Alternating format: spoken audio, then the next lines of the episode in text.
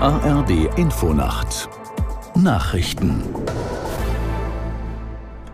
um 3 Uhr mit Wolfgang Berger.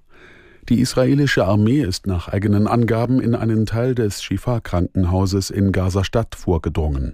Die Soldaten führten dort eine präzise und gezielte Operation gegen die Hamas durch, teilte das Militär mit. Zivilisten solle kein Schaden zugefügt werden. Zuvor hatte die von der islamistischen Hamas kontrollierte Gesundheitsbehörde in Gaza mitgeteilt, Israel habe angekündigt, die größte Klinik zu stürmen. Die USA hatten Erkenntnisse Israels bestätigt, dass die Shifa-Klinik ein Kommando- und Kontrollzentrum für die Terrorgruppe sei. Heute Abend um 22 Uhr beginnt wegen des Tarifkonflikts bei der Bahn ein bundesweiter 20-stündiger Warnstreik der Lokführergewerkschaft GDL. Das Unternehmen hat einen Notfahrplan angekündigt, trotzdem ist mit massiven Ausfällen bis morgen Abend zu rechnen.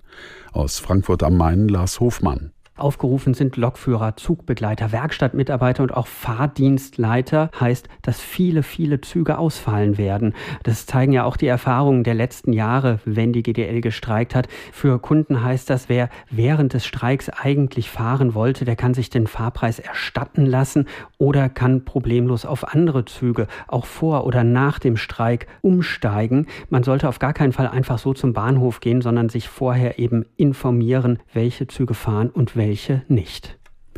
Chinas Präsident Xi Jinping ist in den USA eingetroffen.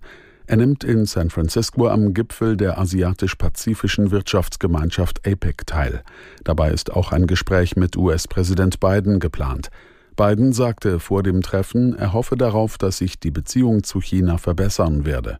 Ein Erfolg wäre, wenn beide Länder zu einem normalen Austausch miteinander gelangen könnten, so der US-Präsident. Die drohende Haushaltssperre in den USA ist so gut wie abgewendet. Das US-Repräsentantenhaus beschloss mit 336 zu 95 Stimmen erneut einen Übergangshaushalt. Aus Washington Julia Kastein. Vor allem die Demokraten sicherten die nötige Zweidrittelmehrheit für das Gesetz.